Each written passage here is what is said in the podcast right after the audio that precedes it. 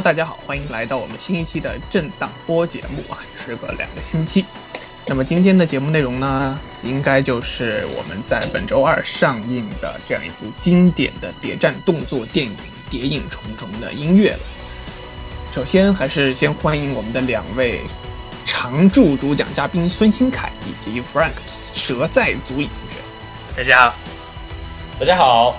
我们的。震荡波这个节目呢，是隶属于微信公众号“影乐志 ”，ID 是 Soundtrack 加上一个大写的 M，并且呢，我们的这个震荡波的 Podcast 可以在网易云音乐以及苹果的 Podcast 平台，还有喜马拉雅以及 B 站上面都有推送。各位可以选择自己喜欢的一个啊常驻的常听的一个平台进行订阅，就可以随时收到我们节目的推送了。大家都知道《谍影重重》呢，在谍战动作电影系列里面的这个音乐影响也是非常大的，并且呢，它也开创了自己一个特别独有的一个类型。所以呢，在这期节目中，我们会跟大家来，呃，分析一下《谍影重重》的音乐为什么听着这么爽，为什么这么好听。那么，就立刻开始我们今天的节目，像 Jason 波一样迅速吧。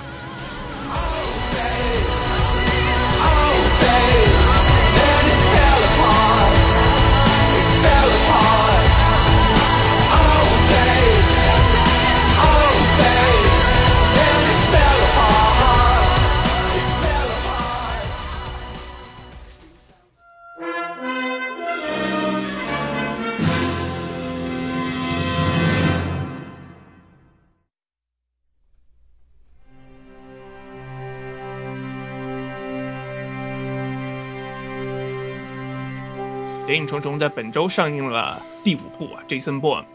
如果一定要把 Greengrass、还有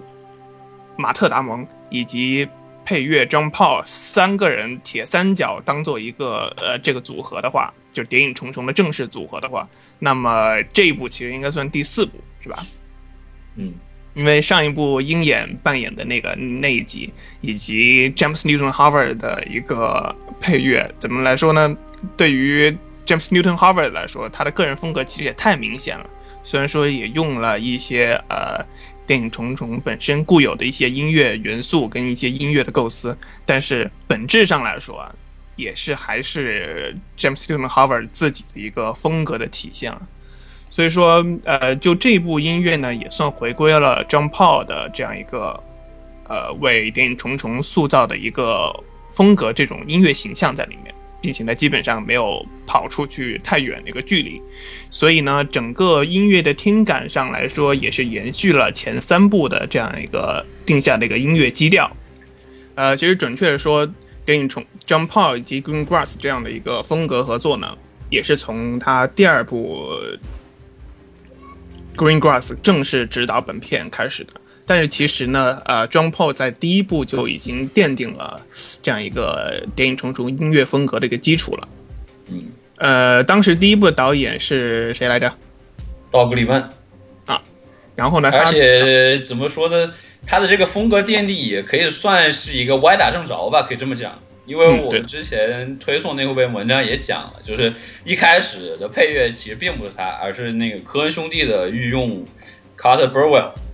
呃，你想想，但是卡特卡特布鲁维尔写这个，布尔维尔写动作电影，好像其实并没有很大的成就。觉得好像一直没有。他包括后面有漫威曾经找他想合作写这个雷神，呃，第二部就后面也是被炒了鱿鱼，换了 Brian Tyler 来写，所以可见他还是可能比较擅长写这种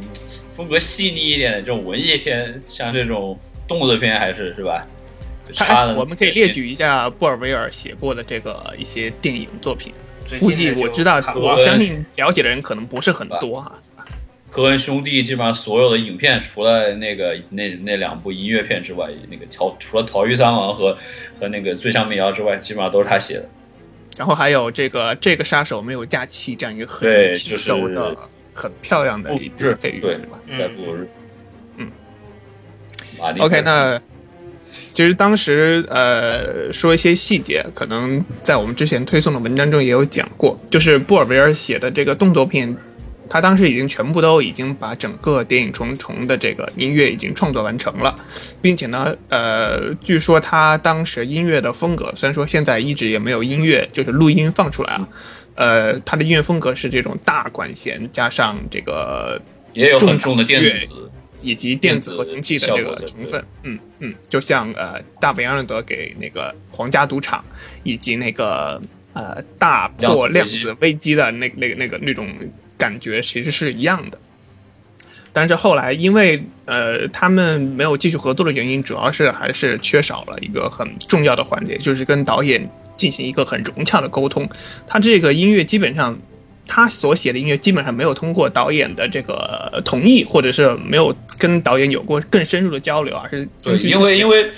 就是我我看了一个资料，就是跟有后面采访 Burwell，他就是说，就是他总是觉得就是，呃，道格里曼在对这个音乐的，就是总是不太好，不就是不能非常清楚的表达他到底是需要什么样的音乐，所以呢，就导致他们这个沟通上就是这个这个不是很顺畅，再加上。他当时正好他的老婆要生小孩了，然后呢，所以他就觉得他还是把家庭放在了第一位，然后呢就把这个把这个任务就给辞掉了。而且这种非常巧的是什么呢？是这个 John Paul 当时就是看过道格里曼之前拍一些片，他在当时就有曾经让自己的经纪人就是问说，哎，这这导这导演最近在拍什么片，我能不能去帮个忙什么的。然后当时一开始说，哎，这个这个任务已经交给 Cut Burwell，然后呢，现在 Cut Burwell 被炒鱿鱼，是他就顺理成章的来来接接下这个任务，所以也是属于接接活这个事情也是歪打正着哈，嗯，对，然后呢，就是就是由于就是我们前面也讲了，他之前 Cut Burwell 他的那个他写的那个版本已经其实录了三分之一了。所以呢，剩下要重新这个重启炉灶是吧？呃，这个是自然留给 John Paul 的这个成本也就很很少。于是呢，他就干脆就是说，我就走这种以合成器啊和这种小型的弦乐编制为主的这么样一个风格，然后呢，才有了我们现在的这样的一个一个一个动作片的一个风格出来。然后呢，到了后面两部，也就是绿草正式接手了之后，呃，那么这个这个呃，很明显它的这个成本也变足了嘛，所以我们在第二部、第三部，包括这一部里面，就很明显，就就这个合成器就没有第一部那么重。然后呢，更主要的，它会加入了，就是也可以说是整个呃非常一个标志性的一个元素进去，就是那种。带有很强烈的这种，呃，少数民族，呃，不，不能叫少数民族，就是这种部落部族特色、异域风色、异域风格、民族特色的这种打打击乐器在里面，并且还加入了很多管乐部分，包括铜管以及木管。对对对，包括也有整个乐乐队的形态就出来了。对对对，然后呢，其实这个就是这种异域风格的这种民族特色的这种。打击乐器，我觉得也是整个这个《谍影重重》系列它的这个配乐的一个非常重要的一个特色，包括对于后世的影响也是有很蛮大的。因为一个是它本身就是取，虽然都是在欧洲嘛，但是它也是好几个国家取景，所以加入这种呃带有民族特色的这种打击乐器。但是呢，另外一方面，它也是另也是正好暗合了它的这个。非常凌厉的这种简洁风格，通通过这样的一个打击乐去配上这个呃电子合成器的这种节拍。其实我们可以说一下为什么，其实准，其实准确来说，呃，电影中从第一部的音乐并没有给人很深刻的印象。最重要的其实是应该还是从呃第二部的这样一个结合开始的。其实我们可以想呃讨论一下，为什么《谍影重重》的音乐跟 Green Grass 的这个一个手持摄影的剪辑风格特别合拍呢？我觉得主要还是因为呃，John Paul 在节奏上、节奏性上、音乐节奏性上跟这个 Green Grass 的剪辑节奏性上相当契合的一个原因有很大关系。嗯，就像我呃之前在文章里所提到，就是说现在基本上。哪怕这种快速剪辑的节奏，呃，音音乐所追求渲染的依然是这个画面情绪的部分，而并非就是相甚至像，并非谍影重重这种甚至考虑一比一这样的一个迅速的一个节奏的一个呃结合哈。所以我觉得，嗯，John Paul 在谍影重重奠定的这样一个基础也是。也是属于歪打正着的，因为他在第一部已经有这样的一个呃成分，就是这样的一种音乐形态在里头了，是吧？对对对。但是我觉得实际上，你要是追溯他的这种写法，也其实我觉得也是就是这个呃 Hans Zimmer 他这个 Media Venture 九十年代这种动作片呃写法的一种延续，我觉得是可以这么说的。他是这样子的，就是呃。以前把这种固定音型当做一个电影的一个垫，就是电影音乐的垫底，就是在底部会有一个咚咚咚咚咚咚咚咚咚咚咚咚咚咚，就这样的一个垫底。对，然后会把主要的一些铜管加的一些长线条，或者是合成器加的一些长线条，甚至弦乐组的长线条放在前面作为旋律部分。但是这这个这部片子是反过来的，他把之前我们传统的那个垫底的节奏型放到了整个旋律上了。就是把这个作为一个电影音乐的一个主要部分，所以它是有点反视觉化音乐的这种效果呈现的，而是更与这种呃剪辑的这种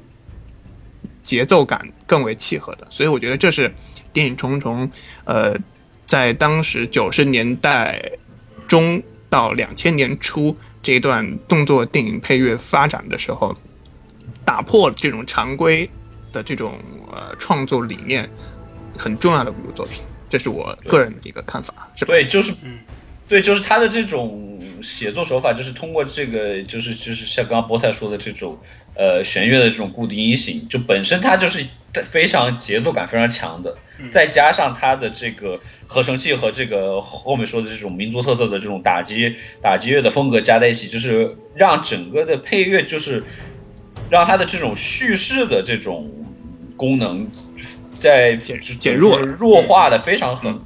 然后呢，反它的节奏和它的这个呃氛气氛，对于这个电影气氛和节奏的掌把握上的功能性加强，嗯，这也是可以说是现代动作片配乐的一个一个一个非常大的一个特点吧，可以说就是从《谍影重重》这儿开始的，我觉得。而且对于呃打击乐来说呢，其实打击乐有一个东西，它就是它没有旋律，它承载不了旋律的话，它就承载不了。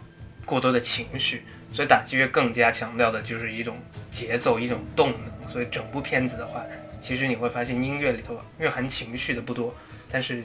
讲节奏的话，基本是主导。对，动能代替了，就是把以动能为引导，代替了音乐的发展，一直往前冲的这种感觉，对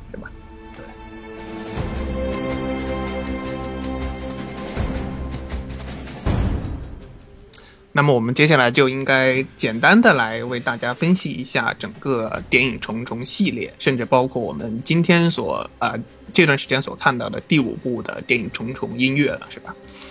呃，那么最重要的其实就应该是大家特别熟悉、特别耳熟能详的那个呃十六分音符为主导的一个快速的一个旋律的一个动机。这个动机我们把它叫做什么来着？是追逐主题还是逃题？我喜欢当然，嗯，孙兴海比较喜欢逃脱主题啊，但是我这边 会比较喜欢追逐主题了。当然了，这个只是一个一种我们自认为的一个说法，只是告诉大家会有这样一段旋律动机来代表一个这样一个事件，是吧？用了那么旋律呢，就是基本上就是每次这个呃，Jason Bourne 在在在这个。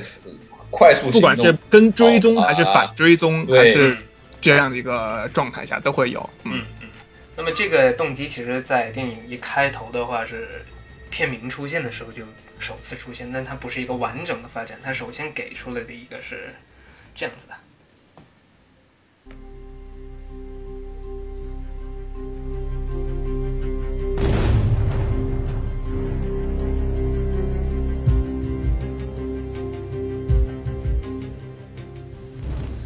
然后这个它并不是一个完整的呈现，它只是把前面一段给了我们。我们更熟悉的话，其实是这样子的。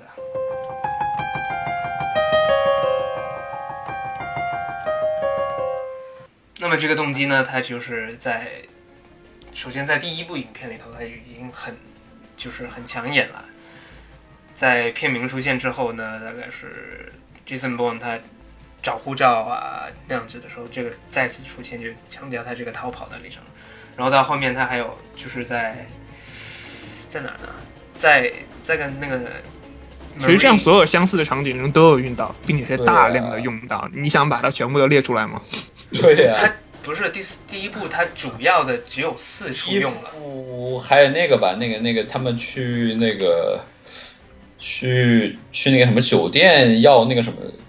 是吧？他第一部用的不多，其实他嗯显著用的只有四次，一个就是刚才说的 title，一个就是拿护照，一个就是去那个 bank，对，抓枪去在那个跟跟另一个杀手在树林里跑那一段，然后最后一个是上桥的那一段。第一部大大概其实主导的用法只用了那么四次，但是就已经是把，因为短嘛，旋律一短就容易好记，它一狂重复又短的话，基本你看过一次就洗脑了。嗯哼，嗯，然后这个旋这个十六分音符动机到第二、第三部，它也有很多各式各样的发展，有时候变变一些音呢、有时候变一下节奏啊，就它简直就是一个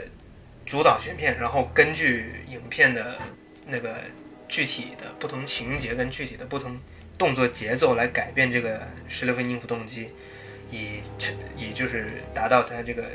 对动作的叙事作用吧。对，相相比于第一部这样用，其实第二部、第三部，甚至现在第五部也是一种主导了，相当于对。更看重这样一个动机的用法。我们所所有我们所看到的这几大场景的变化嗯，都在都集中在这十六分音符动机里头。嗯，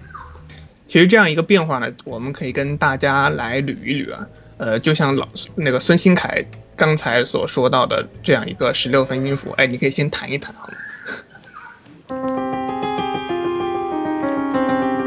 ？OK，可以，我们可以听到最后两个尾音其实是啊、呃一个降，是这样说降半调吗？还是怎么样？嗯嗯降半音，降啊，降半呃也是最后两个尾音，其实只最后一个尾音其实是有降半音的，这是它最原始的一个主题。老孙，你可以把那个降半音给重新是降调，应该说是降调。降半音，降半音，降半音，这个。对，对，它是一个其实是一个降半音的呈现，但是呢，这个是一个比较正式、最原始的一个呈现，嗯是一个呃，在电影上来说，就是相当于一个很平铺直叙的一种状态，是吧？然后之后可能随着事件的升级，比如说荧幕上会有他抢到了一个摩托车，或者是他呃追到了他想追到的人，或者怎么样，是吧？这样一种事件升级之后，它这个最后两个，这最后这个尾音呢，会再升个半调，然后形成一个我们所听到的一个听起来感觉还不错的一个旋律。熟悉一点的小调，普通的小调的音符，有一个更好的一个收尾性在里头。嗯没错。然后呢，随着事件的更进一步升级，在调性上没有变化之后，可能会在节奏型上会有变化。比如说我们所听到这个就是一个很很简单的一个十六分音符，这一串下来是吧？呃，可能比如在第五部会比较明显一点，就是在 Niki 那个摩托车那一段，就在希腊那一段追逐场景里面，会有一个节奏上的变化，就把这种传统的十六分音的，加了一个附，加了一个附点进去。没错，就形成了一个跳跃性很强的节奏感更戏剧化一点的一个变变变形。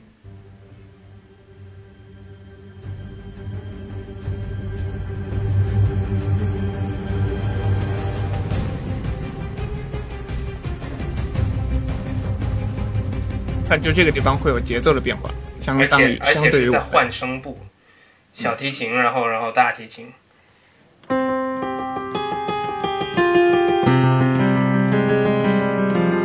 这样子，一高一低的，比较一下原始的这个版本，听让大家比较一下节奏，是吧？原始的是，对，更有动感。所以这是一个节奏型上的变化。然后呢，整个就是我们所听到的这个呃追逐主题也好，或者是那个逃跑主题也好啊，会有一个整体调性上的一个转移，会往上爬。会根据不同的事件更进一步发展，比方说车被撞了，把就是把把把把那个呃反派角色的车撞了，或者是把特工的车撞了，或者是呃自己的车怎么样了，更进一步把事件推进的一种情况呢，会在调性上会有一个进一步的提高，来提高整个音乐的这个一个感觉哈，嗯，是吧？那在整个就是这个动机声调。爬完之后，这样一个方法用完之后呢，呃，在整个乐队编制上会随着事件发展又会有进一步的一个提升的变化，把传统的这样一个呃以弦乐组为主导的一个铺垫型的一个动机角色，加入了一些呃呃铜管乐啊，或者是呃其他的这个音色造型加进去之后，会形成一种非常更。主导性的一个音乐的一个体现，其实这个在第二部里面会有一个场景，就是俄罗斯这个场景里面，这个音乐会有非常明显的，对，从这个调性，也基本上是整个电影第三幕的一个高潮吧。第二部，第三幕，第三幕，对，第三幕里面的一个高潮是，对，一个是调性的变化，再一个就是编制上的变化，我们可以大家听一下。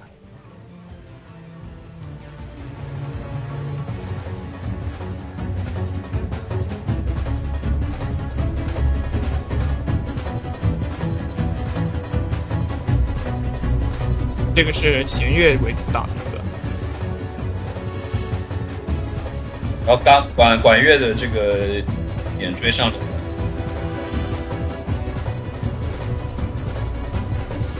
升调，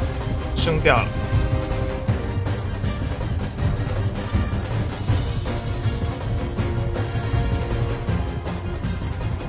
大概就这么个意思。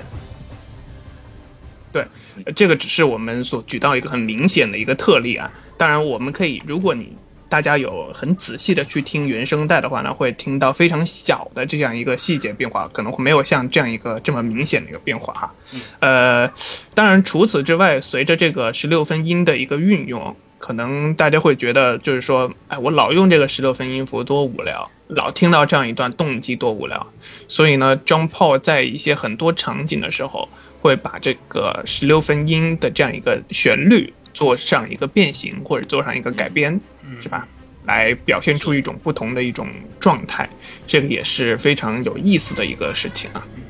这个就多了，嗯，包括你刚才说那个把音降下来或升上去那个，这个，然后他后来还有一个是把 尾音尾音降下去。对，然后把整个旋律就飘上去了，这样子一一路上去就飞到不知道九霄云外之后，就他主要也是把这个整一个银幕上的动作升级上来，就是整个事件把它给提提提提提到一个很紧绷的一个境界。然后这个十六分音符的动机呢，其实还有另一个在另一个主题上的体现，一个是我们这个常认的，然后还有另一个是这样子的，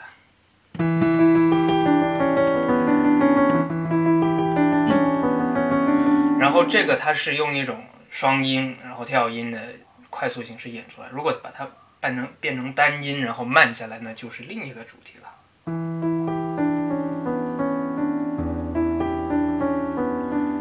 然后这个主题呢，我们我们三个讨论了一下，其实很奇怪，它里头既不是那个 Jason Bourne 的主题，也不是别人的主题，但是呢，主要出现的时候都是要么是 Jason Bourne 在火车上，要么是在开车，所以我们就把这个主题定义为对吧？Born on the Move，就是他在行动的主题。嗯，去跨，比如说跨越某个城市啊，去某个地方的时候，他就你经常都能听到这个主题。然后如果激动起来，它就变双音了。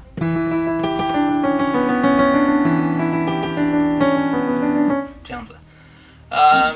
那么说到 Bond，Jason Bond 的话，他自己就当然有自己的主题了。其实我很好奇，这个主题是不是当初 Carter Burwell 写的？因为那个他最喜欢用单簧管啊，或者是这样的木管乐器，第一木管，真是一打开那随便打开一个 Carter Burwell 的原声碟。首先出来的乐器肯定是个木管，对，低沉沉的一个木管。嗯，然后我们能在 Jason Bond 里头，第一部就电影一开头的时候就能听到 Bond 的主题，就是一个很低的巴松管的旋律。怎么来着？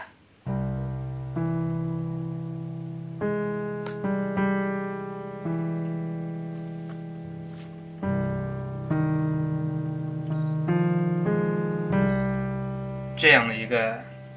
有点悬疑、有点神秘的一个动机啊！我的身份是谁呢？是吧？对，这样的一个感觉。其实这个伯恩主题在第五部里面有一个非常有意思的一个引用啊。虽然说我们都知道他这个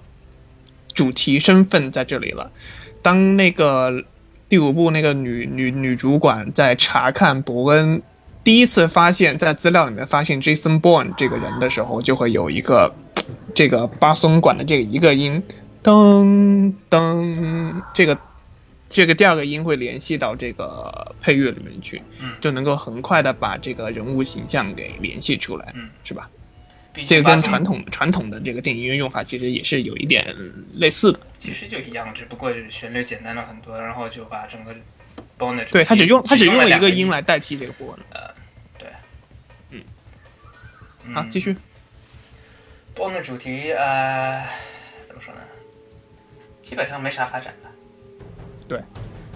也就因为他，因为跟他的身份其实是一样，一个一个假身份，然后旋律也就是一个死死的一个一个主题，没什么发展的。他更多的发展只是在人这个人物的那个逃跑啊动作上进行的。所以，呃，Jason Bond 的主题也听的不多，但是。比如说某个人提到了这个人呐，怎么怎么样啊，都会出来一下，这样子。嗯嗯，这个应该是他存在感最弱的一个。而且而且，但是不是？我觉得这个其实他和就是那个反派的角色，就是那个 t r a s t r o n 我觉得他是其实是从从这个里面出来的。真的吗？踏脚石是吗？呃，我们可以来听一下踏脚石的主题。其实，这个就是踏脚石的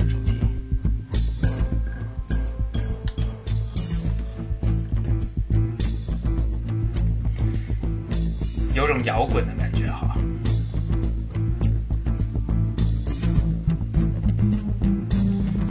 然后这个很很低的一个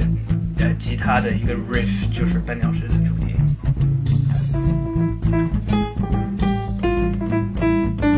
对啊，他他跟他跟伯恩好像正好是反的，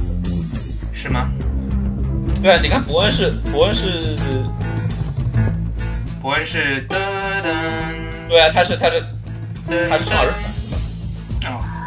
那就不知道是不是故意的，有可能是巧合，毕竟也不是同一个音呢。绊脚石主题的话，基本上就是大 boss。他们在那个小小黑屋里头对着一堆电脑，然后狂指挥、狂下命令的时候，经常会出现各个地方。其实整个行动起来了。嗯，对，其实整个的 Jason Bourne 的反派主题都是一个，基本上都是以一个低音的形式呈现的，包括我们在第五部所看到的那个这个这个这个这个啊，不是 S，是那个谁，他那个那个男的叫什么？演那个人，局长是吧？嗯，对，没错。就是它的这个主，它的呈现也是一个很低很低的一个音乐造型。其实我们说了这么多这个呃动作场景啊、反派场景的音乐，我们来谈一谈《谍影重重》这些男性化角色以外的一些内容啊。嗯，其实我先想还是想补充一点，就是这个电影《重重》的这样一个音乐，其实有挺符合这个 Jason Bourne 这样一个义无反顾、勇勇往直前的这样一个性格。就是你可以听到，在很多一些电影情绪、电影场景可能，呃，比较热烈呀、比较欢快呀这样一种场景的时候，音乐如果 Jason Bourne 在行动的时候，他一定会依然保持着这样一个十六分音主题的一个行进，就是说他不会受到电影场景、电影情绪的干扰，嗯，就是有一种那种目标。很直接、很明确的，就是一往直前的这种这种超级特工嘛，就是我不管你们这个环境什么样，反正我认定我这个目标，我就不择手段达到。嗯，对对对，这是非常我个人觉得一个非常有意思的事情，有意思的事情啊。好，就回到我们刚才所说到的这样一个女性，呃，对，我们现在来谈一谈 Jason Bourne 这样一个女性角色，嗯，Jason Bourne 电影里面女性角色的音乐。其实，首先要讲讲的应该是他的那位，哎，好惨的女朋友，是吧？Marie，嗯，就连尸体都没有找到，找到了吗？没有，那就或许还活着，掉到河里面去了。Marie 的主题的话，其实是第一部没有的，我觉得，我记得是，嗯，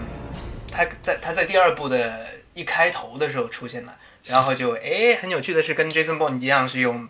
八松管演出来的，也是很低的。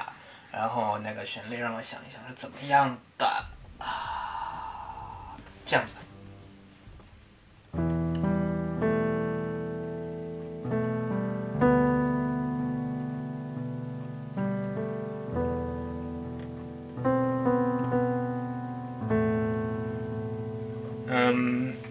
，Marie 的主题在。就是在他这个角色快死之前呢，还有一次很华丽的出现，就是在第二部影片开头，呃，印度海滩那一段追逐戏，感觉很浪漫，是吧？浪漫，有情人终成眷属了。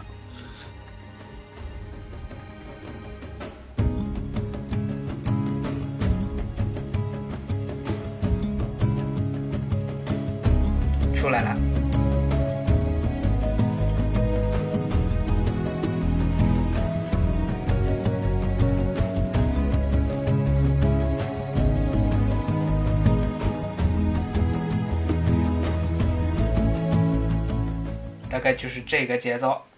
然而就是在这个角色死了之后，这个主题还继续出现了。比如说在 Jason Bourne 搭火车，然后回忆啊，或者看照片的时候，这个主题都会出来。在第三部也会有。那么第波特，你说是最新的一部 h a s s e n 也有一个主题是吧？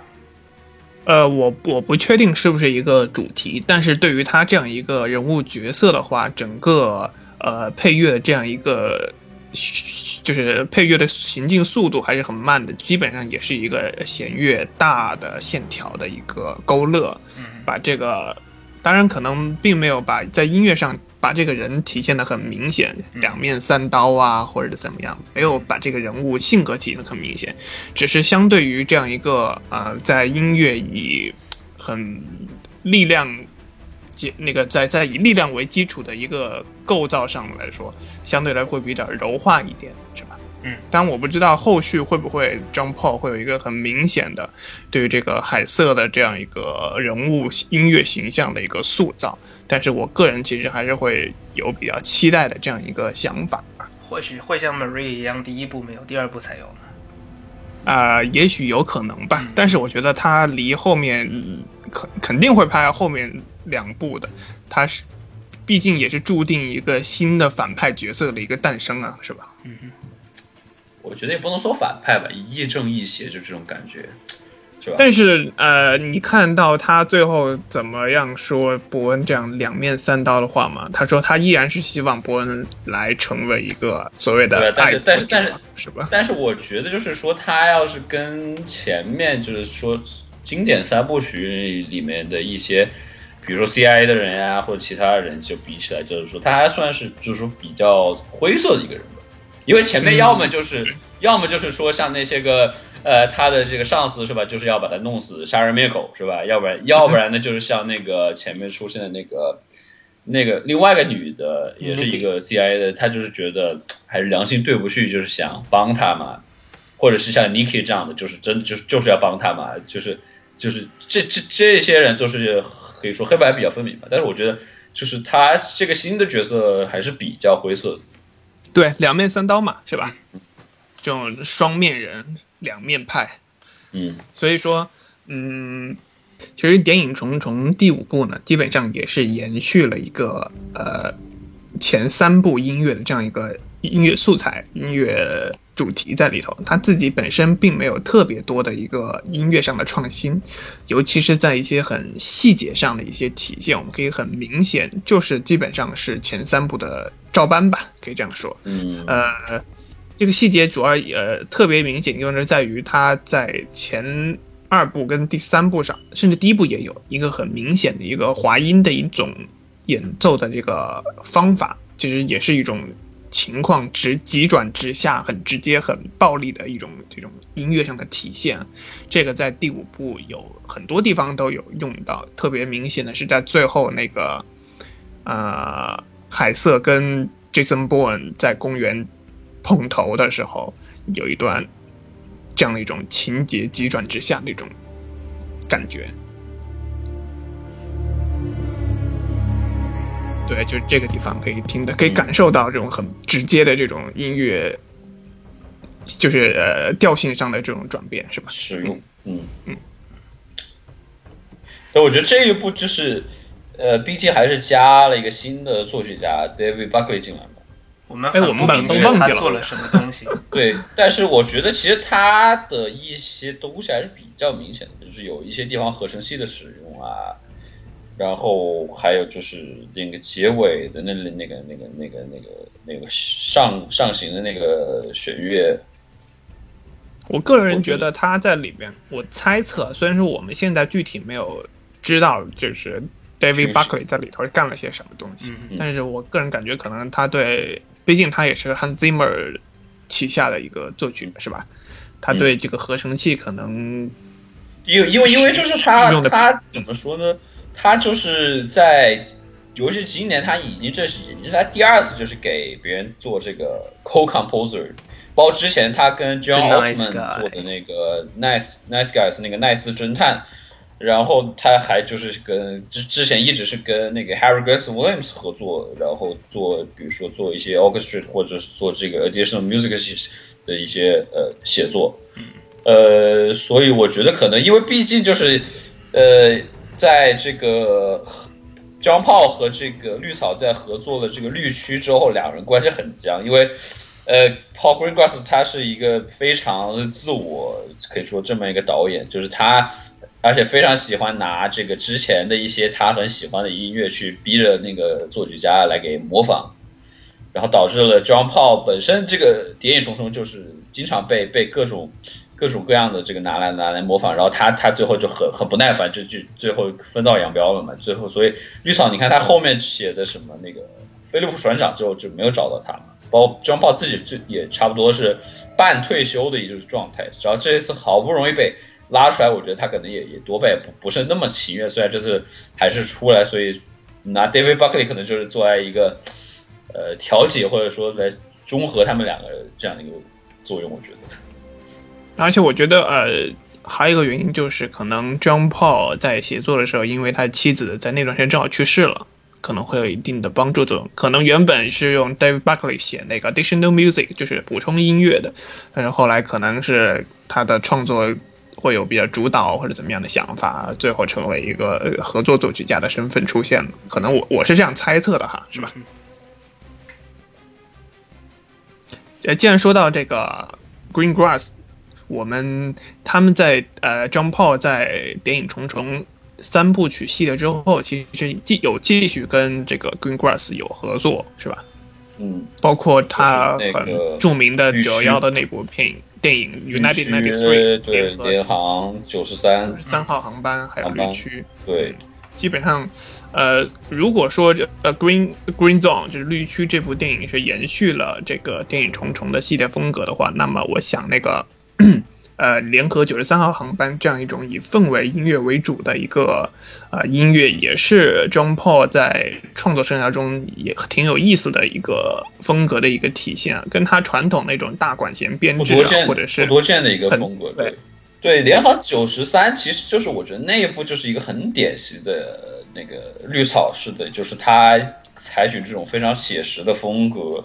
所以呢，他就不想让这个音乐过于喧宾夺主。所以你看，《联航九十三》里面除了就是最后坠机之前的那个音乐是可以听得出旋律的，其他的基本上就完全是靠这个合成器来做一种氛围，然后和这种节奏上的一种调整。嗯嗯，包整个音乐都就是对，就是非常非常 subtle，非非常就是很被压的很厉害。就是甚至我觉得他和后面就是那个。呃，约翰·约翰森写那个《Sicario》就是《边境杀手》的那种，通过就是他整个一种低音，然后来呈现出这种压抑啊，这种紧张的气氛，我觉得是都是可以可以说是有有类似的地方。嗯。当然，包括他最后的那个，就是我说的，当然就是他唯一比较有旋律性，是最后那个坠机之前，就是大家一起啊齐心协力想挽救这个，然后拿拿那个那个那个推撞门啊，然后来跟跟恐怖分子搏斗啊那一段，但是也是写的可以说是比较不错的那段弦乐，是在最后呢，这个绿草自己又又非常喜欢，最后呢又在他的那个菲利普船长里面又又在也是最后。最后营救关头又给用了一遍，嗯，有名。这个这个我就想到了之前那个雷德利·斯科特也干过这种事儿啊，他之前对那个汉尼拔的那首 Patrick，呃 Cassidy 的那个那个以歌剧形式的那个那个音乐，在在汉尼拔第最开始用，然后呢到了这个天国王朝里面，他又又把那个音乐拿出来用了一次。然后这这两个作曲家都是。在在这个这这两个导演都是在这个配乐界非常有名的，喜欢折磨作曲家的这种导演。呃，我就刚才你说的时候，我在看呃 Jason Bond 的总谱啊，然后看他的那个你之前说那个部落鼓那种地地方鼓的打击乐，哦，我勒个去，他有就是像普通的鼓呢，就很多，比如说低音鼓啊、架子鼓那些就不说了，然后还有。印尼的甘美兰钢片琴，然后还有日本的太鼓、铃鼓，然后印度的塔布拉鼓、埃及的鼓，然后马林巴，还有尼日利亚的乌独鼓，然后阿拉伯鼓，基本上是全世界的鼓，他都拉进来用了。对对对，嗯，我觉得这个也应该说是受他当时之前在寂寞门下就是待过一段时间，他 Zipper 他之前他他很多作品里面就喜欢用这种带有异域风情的这种这种鼓。打击乐在里面，包括大家很早写的那个非洲的题材《Power of One》，还有后面写那个《黑鹰坠落》，嗯，里面也是。当然，他这个这这两部这个异域风格，就是题材上会比较明显一点。对对对对对。从来说，可能他会为了追求一些呃打击乐的这种音形效音色效果，是吧？对，嗯，目的不同。对，尤其尤其是我觉得，其实这个最明显的就是他在第三部。丹吉尔的那那一段就是很明显，就是各种各样的这个不同音色的鼓上来敲啊敲啊敲，包括这种在在就是我就是说他对于现在其他的一些动作片也好、谍战片也好，这种都喜欢用上这种啊这种手鼓啊或者这种这种这种非常有异域风格的这种。其实这种用呃比较具有地方特色的鼓的，在这种谍战片里头，其实很早就有了。先例了，比如说，啊，我的手机滚蛋，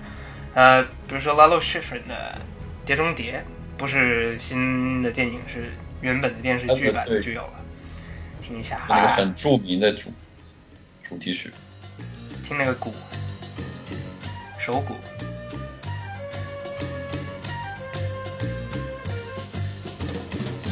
是吧？嗯。怎么样？但是说起来也特别好玩，就是在这个《谍影重重》之后啊，几个这个非常经典的这种间谍谍战片系列片，基本上它的配乐都有受到这个影响。比如说这个呃非常经典的这个零零七系列是吧？这个大家去听 Thomas Newman，尤其 Thomas Newman 呃，配的是两部这个《天幕危机》和这个以这个《幽灵党》，是吧？这个这个很明显就是有听得出来，他有这种这种影响在这里面。还有另外一个呢，就是汤姆克兰西的那个杰克莱恩的系列，是在去年还是在前一年重拍的那一部啊？呃，Chris Pine 演的那一部，那部当时的配乐呢是 Patrick Doyle。他内部的配乐也是非常的这个谍影重重的伯恩的这种感觉，反倒是呢，这个我们刚刚提到《碟中谍》，它还是保持了这种传统的管管弦乐、大管弦乐的这种风格。嗯，也是多亏作曲家，Michael Giacchino。对，包括包括还后面就是第五部的那个那个叫什么？Joe Kramer 是吧？啊，对。但是他写的确实很棒啊，我觉得他这一部的对，就是感觉比 Giacchino 的还要好，对呀，棒多了。嗯嗯嗯，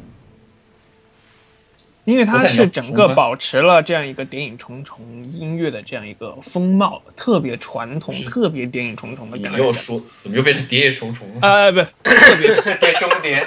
特别传统，特别谍中谍的感觉在里头。因为你可以，你可以，你但是。呃，那个，尤其，但是为什么我们说 Jackino 的创作听起来不是那么，因为他个人的风格还是对他个人风格其实太明显了，在这个两部里头。嗯，而且他对对待呃那个原有的就是经典的那个主题的使用，他跟 Joe Kramer 也是不一样的。对，Joe Kramer 是整个就是有一种近似于解构主义的，把整个主题拆成一。几块几块像拼图一样，然后扩展开来的。然后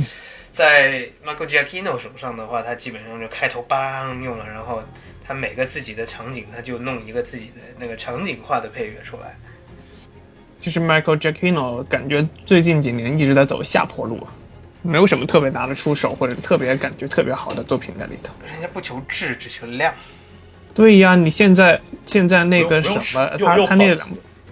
我们可以觉得，我觉得他要说对，要说到 Jackino，我觉得他是他这几年就是有家具不见家章，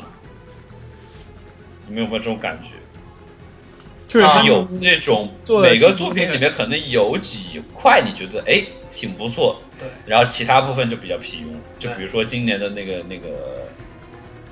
我们马上要讲下即将上映的那个是吧？《星际迷航三》里面有一个非常漂亮的一段音乐，然后呢，其他的又又又又不行了，还有包括之前，对之前还有之前的那个《明日世界》，嗯，有也有一段非常不错的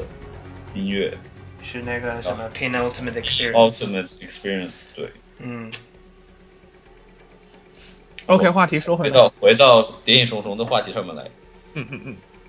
其实说这么多，感觉也差不多了吧，是吧？那个就像你们刚才所说的，这个这个打击乐特别丰富啊之类的。我在 John Paul 那里得到一个数据，就是说他整个音乐的 take 一共录了一千一百一十四条的 take，这个是在啊。这个工程量在好莱坞配乐里面也算相当巨大了。这个这个音轨是指的，就是这个 take 呢是指什么呢？就是指录音键按下开始录音，一直到录音键按下停止录音，这个叫一个 take。所以可以想象，它整个电影包括你分声部这个分打击乐的音轨，或者是分啊管弦乐队的音轨，再加上这个合成器的音轨，你可以想想它总共录制了多少条。非常庞大的一个数据，那么到了这里，我想，